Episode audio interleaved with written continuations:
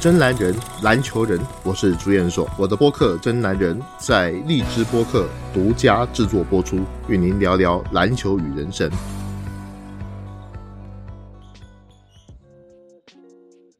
欢迎各位来到这一期的《真男人》节目。那么上一期聊了这个 NBA 十大话题当中的前四个，嗯，那么这一期我们要加班把剩下六个给聊一聊。剩下呢也都是西区的球队了。那这个球季开始了，我想也有很多球迷是非常关注的啊。我们第五个话题就从湖人说起吧。季前赛六战全败，好像是湖人有点太离谱了吧？虽然说季前赛不是那么重要，就是找问题的，但是找了那么多老将的湖人队会打到六战全败，也太不可思议了。这一下又把很多湖人球迷的心情打到谷底去了。虽然季前赛不是很重要，但是这种状况多少还是有些令人担心的。那么湖人队这帮老将真的能带来总冠军吗？我前面也说了。季前赛不重要吗？嗯，不重要归不重要，这个六战全败有一点吓人，呃，有一点吓人。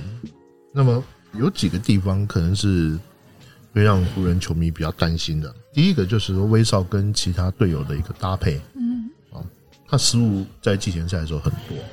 那么有他自己的因素，也有一些团队配合的一个因素，都还在找啊，彼此之间都还在找。但无论如何。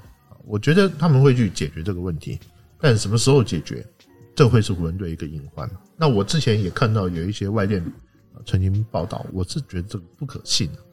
他说啊，说到说，如果湖人队啊，在前面两个月或者是前面一段时间，如果开季啊，一看威少跟整个团队不搭配的话，会寻求把威少再交易掉。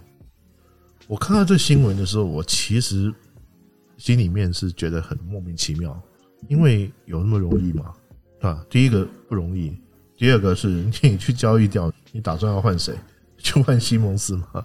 不可能，这有点太异想天开了。但是哦，呃，我想湖人队这个赛季的成绩有很大的一个程度要看威少跟整个全队的搭配，这是不可否认的。嗯，那第二个就是整个团队的防守到现在为止啊，还没有说建立的非常好，那这个就有点麻烦了。因为首先呢，我们要知道说团队的防守，你必须要有默契。但是我们晓得湖人队除了这个詹姆斯、安东尼、戴维斯跟那个现在还在受伤的塔克之外，其他的球员很多都是这个赛季才来的。虽然说隆多跟这霍华德之前曾经跟湖人队有过这个合作，所以这两个我们也不算在一个问题。那但是呢，问题是你其他的球员很多都新来的。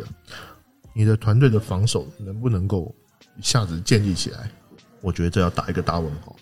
那么团队防守，如果只是因为我这个 team 是很新的，那也就罢了。因为随着时间的推移，即便我前面半季打的不怎么样，我到后面半季慢慢的会变好，这个是可以的。但是问题是，如果说到了后面半季的时候，你发现你的团队防守还是做不起来，怎么办？因为现在湖人队的一个团队防守，除了你的默契问题之外，还有一个问题就是年纪。嗯，你的年纪，这个球队的平均年龄是比较高的。你有很多球员他已经没办法再做出这么好的防守了。比如说詹姆斯，比如说安东尼，你没有办法再做出这么好的防守的时候怎么办？这个是湖人队，我觉得他们后面要去思考的一个问题。那第三个就是这个队老将很多，前面也讲到了。如果有人受伤，也就意味着你恢复期要更长。本来我如果说我是二十岁的人，我可能受个伤两个礼拜就好了。可是如果换到一个三十几岁的老将，我受个伤我可能要六个礼拜，那么就会影响到球队的战力。而受伤这种事情，湖人队这里面的这些大哥，包括詹姆斯，包括戴维斯，都是有伤病史的人。上个赛季湖人队在季后赛不就是因为戴维斯受伤而导致他们输给太阳吗？啊，詹姆斯也缺席过不短的一个时间。虽然说詹姆斯他自己说他现在身体恢复的已经很好了，但是你没有办法保证其他人也跟你一样。所以我觉得湖人队在这一段期间，他的年纪跟伤病、体能，这都会是一个他们的问题。你在球季前半段可能还看不太出来，但是在后半段，那问题可能就不是太小了。那朱老师，您给预测一下吧，毕竟球迷还都是很关注湖人到底能走多远呢？呃，我觉得湖人队的常规赛战绩不会太好。所谓的不会太好，就是说他不会说好到让你觉得会天下无敌那种地步。那么你也知道，詹姆斯的球队啊，其实他常规赛战绩也不是很追求。嗯，我预测湖人队的战绩啊，他不会像上个赛季那么挣扎啊，他大概是五十胜到五十五胜。今年要打八十二场常规赛，跟上个赛季又不一样了啊，五十胜到五十五胜，甚至我觉得五十五胜都。达不到，可能就五十胜出头。那么，如果真的能达到五十五胜的状况，我觉得就是湖人队的最佳状态了。那么，大概是西区的第三名或第四名进入到季后赛。那，如果在西区季后赛里面，他不预先碰到像太阳队的话，那我估计最少能打进西区决赛，但是不代表说他一定能够能从西区出来。当然，如果他在西区冠军的时候碰到像是爵士队啊、掘金队这种比较嫩的球队，我认为就很有机会。但是呢，能不能夺冠，我们知道他们东区有两个最主要对手，一个是雄鹿，一个是篮网。我现在还看不出来湖人队碰到这两支球队有什么优势？哎，有什么优势？除了经验之外，他们没有任何优势。那么，你说我很乐观的看他们的未来吗？我是想不太到太乐观的理由。嗯，不过湖人队啊，这个赛季啊，会是媒体的焦点，因为詹姆斯现在达到那样一个高度，在未来这个赛季里面，他会打破很多很多的记录。那么时不时你就会听到又他又破了谁的得分记录，或者是谁的这个篮板什么助攻的这些记录。那包括霍华德本身也是很资深的，安东尼也是很资深的。这些球员，他们时不时都会听到湖人队的新闻。嗯，那我们聊完湖人，再说一下第六个话题，就是西区除了湖人之外，还会有哪些竞争者呢？原来西区太阳队是一个，除了他们之外，还有别人吗？除了湖人跟太阳之外，如果里昂纳德能够早点回归，快船队也会是一个很有力的一个竞争者。但是呢，这个里昂纳德他什么时候回来，这是一个问题。嗯，呃，如果说他在常规赛的末段回来，也就是差不多在三月份或者是四月初的时候，那么能够回来打常规赛的后面几场比赛，稍微证明一下，我觉得快船队还是一个不可低估的球队。那么如果等到他季后赛才能够回来的话，那我觉得就太迟了，可能你回来球队就已经挂了。啊，那么。另外还有勇士队，可是勇士队要看他整体的健康状态，特别是克莱汤普森回来之后，是不是还能像以前一样？现在对于克莱汤普森的归队时间是在年底，也就是十二月下旬，这么久没有打球，我能够相信克莱汤普森还是以前的克莱汤普森吗？我有一点不太敢保证。所以勇士队他要么就是能够。有几个年轻的球员能够杀出来，能够打得特别好，能够替代克莱汤普森的一个位置，要么就是这个威金斯啊，或者是他们的一个新人威斯曼，他能够有非常出彩的表现。当然，前提是库里跟格林都要保持很好的状态。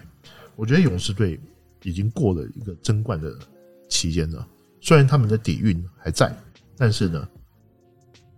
他们争冠的一个黄金的世代已经有点过时了。嗯，年纪越大，你碰到的伤病越多，你的状况就越多，这是没有办法的事情。所以我没有那么看好勇士队。那么太阳队上个赛季能够冲出西区，他多少是有一点意外，因为他们季后赛每一轮的对手都有一个伤病的，比如讲碰到湖人的时候，大约是受伤。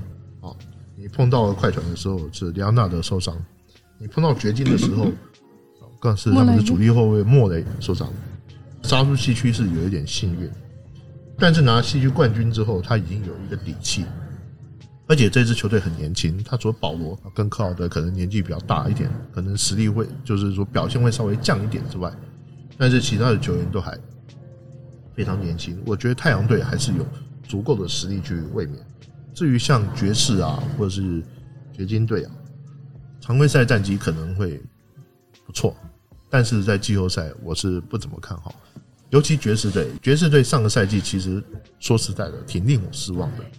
我一直认为说这支球队他要自己本身啊要有点突破，但是呢，这种突破你不能说你常规赛打得特别好，然后你到季后赛就变成这鸟样。那另外掘金队是他跟整个 NBA 其他的球队都不太一样，他是保持大个的阵容，他的这个球员的个头都很大，但是你的后卫。缺人缺到冒烟，所以呢，整个来讲，我觉得掘金队你的后卫实力没有到一个 NBA 强队的一个水平，这个是他们一个非常大的一个问题。接下来第七个话题也是球迷们很感兴趣的，年度 MVP 会是谁呢？上个赛季是约基奇拿下了这个个人大奖，我们也分析过他拿下该奖的合理性。那今年又会是哪些竞争者呢？我看很多人都看好杜兰特。呃，我的主要人选不外有六个啊，一个是杜兰特，一个是约基奇、字母哥，还有东契奇、恩比德跟这个库里。那哈登跟詹姆斯啊，或者是安东尼戴维斯都可以算是竞争者，但主要还是要看球技成绩。那如果说像我刚刚所讲的湖人队的成绩只是五十胜多一点。那我觉得詹姆斯跟戴维斯这两个基本就可以跑除掉了，因为这个胜场不太可能。那另外呢，保罗之前也可以算是一个竞争者，但是保罗的数据不会体现的很明显啊。跟这几个竞争者相比的话，反而是布克可能更有希望一点。那另外呢，就是还有东契奇，东契奇可能这个赛季很多人会看好他，主要。是这个球员，包括个人数据也挺漂亮的，但是独行侠队能够打出很好的成绩吗？我没有那么大的把握。我觉得独行侠队这个赛季可能还是在西区是排名在老五老六的一个一个程度，所以如果你只是这样的战绩的话，我估计你也很困难。整个来讲，我们可以把范围再缩小一点，缩小到字母哥、杜兰特跟约基奇。因为这三个人所属的球队，他们战绩都不会太差啊。那么约基奇的掘金可能稍微差一点，但是他个人的表现是突出到你没有办法去忽视他的一个地步，你没办法去忽视到他的地步。那么字母哥是拿过两次的年度 MVP 的，那中间断过一次啊，断过一次。但是今年如果字母哥打出了非常令人耳目一新的表现。比如说他进攻能力变强了，投射能力变强了，罚球变好了，有没有可能？有可能。嗯。啊，如果说他有这样的一个表现的话，字母哥有可能还会再获得这个奖，甚至我可以直截了当的说，现在整个 NBA 的集战力，不管你是玩任何什么游戏啊，首选都会选字母哥。第一个他不受伤，第二个他能抢篮板，第三个他命中率又高。他即使是进攻让你会觉得有点拉垮，但是问题是其他事情他都干得很好啊。他进攻拉垮，他每场也能拿二三十分啊。那你还有什么好去抱怨的呢？至于说杜兰特的话，首先我觉得篮网战绩应该不会太差，但是杜兰特的出席率会不会这么好，这就很难保证。因为杜兰特他今年以来他其实都挺辛苦，包括说他在季后赛的一个表现。还打了奥运会，嗯啊，然后呢，现在你球队又欧文这种情况，他必须要承担出更多的一个责任，那因此呢，杜兰特就会显得背负的东西会比较沉重，而且这里面几个人当中，他年纪是最大的，所以我觉得杜兰特他不一定会出赛那么多场，但是如果出赛个七十场，篮网队战绩能够在东区保持第一，我觉得杜兰特的希望就很大。我一直很好奇哈，就是年度 MVP 到底是个人表现重要，还是团队成绩更重要呢？嗯，其实都重要，但是没有什么客观的标准。当然，也得要看同时间呢有没有什么强烈的竞争对手。那以上个赛季来讲，就约基奇就没有什么太强的竞争对手，对手就是恩比德。因为你现在刚刚所想到的这几个人，东契奇他战绩不如掘金队，他个人表现也没有那么。那么高，那么恩比德如果说你同位置来比较的话，他的这表现也不如约基奇。那你至于说什么詹姆斯啊，这个哈登啊，啊杜兰特都缺席过很长一段时间，那字母哥已经连拿两届，你不太可能让他连拿三届。那所以呢，在这种情况下，上个赛季就让约基奇拿了。有一个数据我可以跟大家说一下，这有一个叫霍林格指数啊，哈，霍林格指数是指说球员在整个赛季里面，或者说整一场比赛里面，他在对球队的一个贡献值。这个指数怎么算，还挺复杂的哈。改天我有机会跟大家说一说。但是我去查过，这个 ESPN 是都有这种所谓的效率榜里面，超过三十的只有两个人，一个就是约基奇，一个就是恩比德。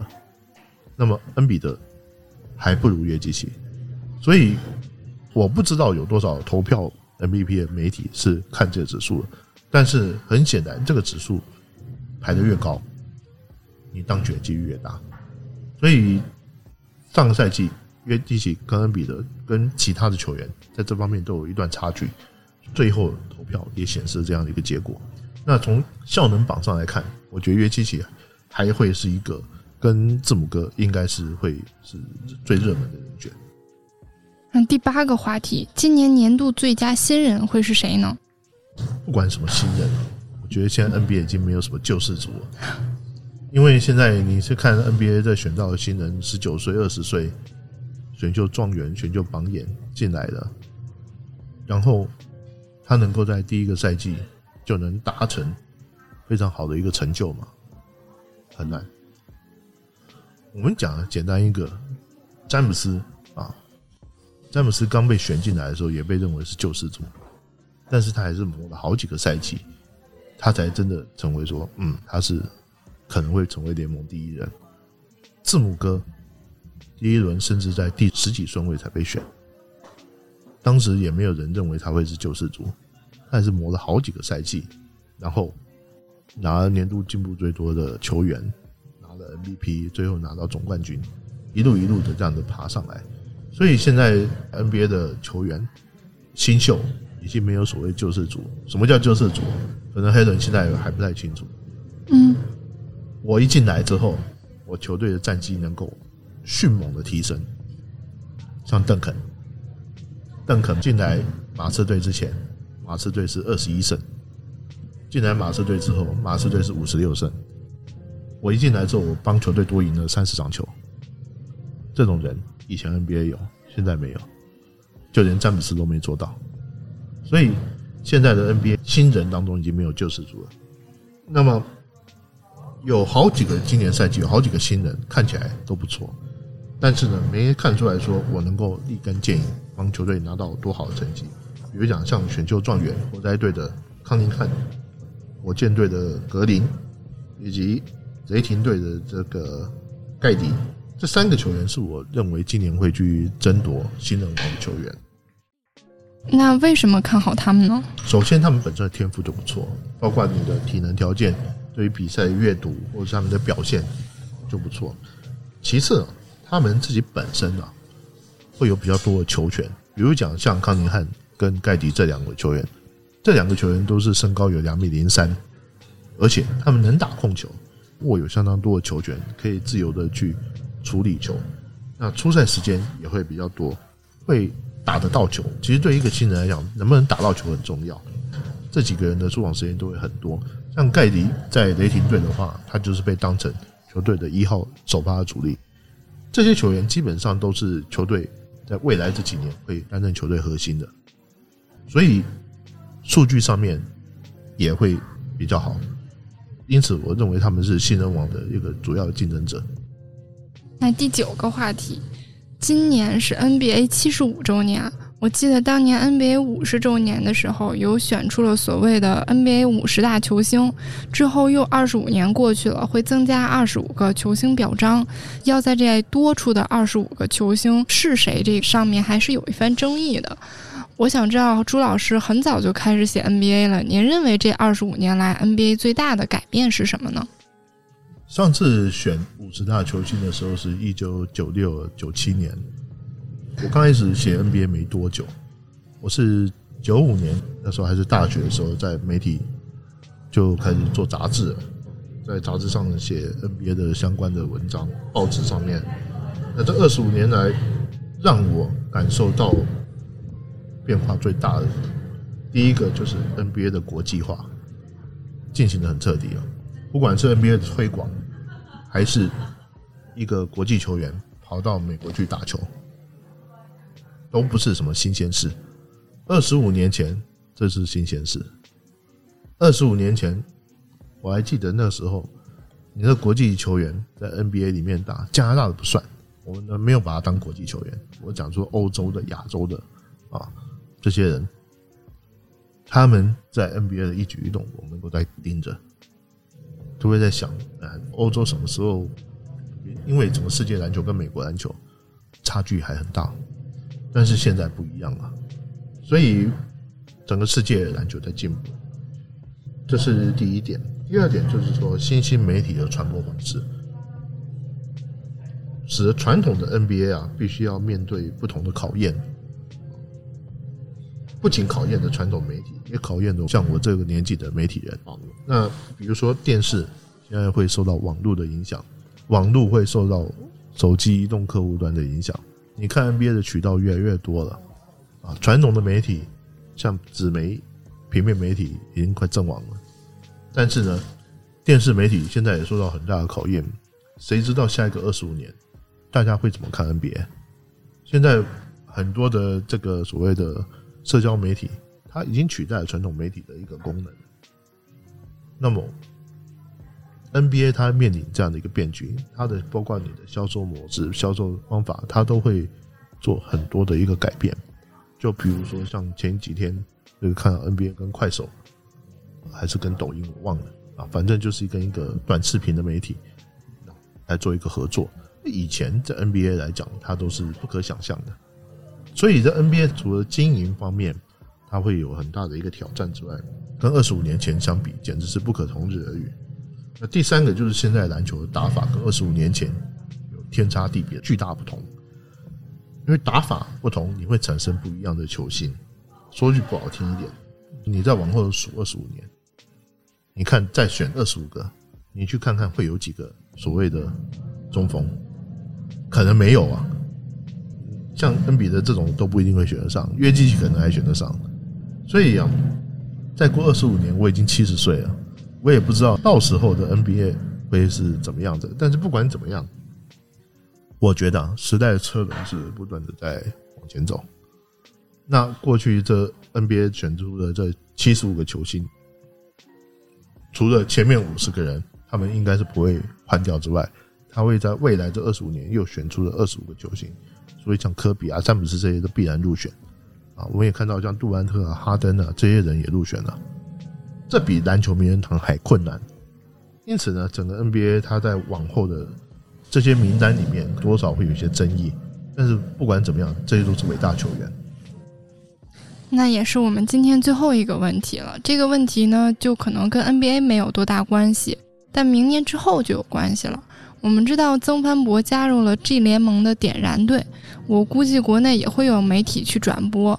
而且根据 ESPN 的明年选秀预测，曾凡博被预测在第二轮选秀的前段。G 联盟也就是发展联盟嘛，曾凡博显然也会成为国内球迷的焦点。那您看好他明年选秀行情吗？呃，现在说这个关注是肯定会的。但是我要提醒一句啊，就是说现在不管做出什么样的选秀行情、选秀预测这些东西，就看看就好，不要太当真。因为 NCAA 球季还没开打，那 G 联盟的比赛也还没开始。那在开始之前，到底是行情会往上爬还是往下掉，你说不准。这差别还很大。因此呢，不要太把国外网站的评估啊太当回事。